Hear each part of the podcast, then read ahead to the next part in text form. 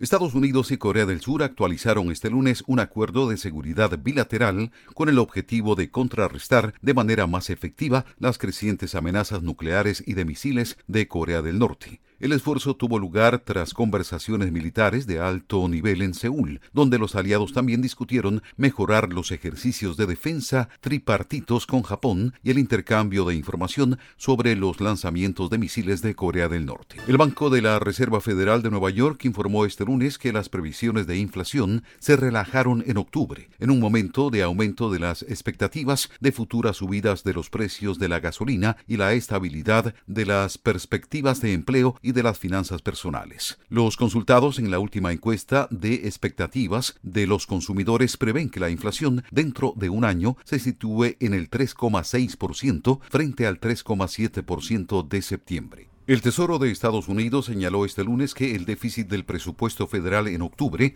se redujo en casi una cuarta parte respecto al año anterior, ya que los ingresos subieron a un récord para el mes gracias a los pagos de impuestos atrasados de las zonas afectadas por desastres, lo que ayudó a compensar el rápido aumento de los costos por intereses. El Departamento del Tesoro agregó que el déficit para el primer mes del año fiscal 2024 cayó un 24% a 65 mil millones de dólares frente a 88 mil millones de dólares un año antes.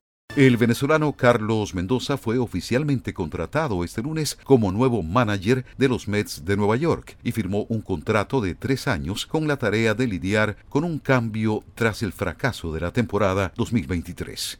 Les informó Tony Cano. Descarga gratis la aplicación Red Radial. Ya está disponible para Android y encuentras siempre una radio para tu gusto.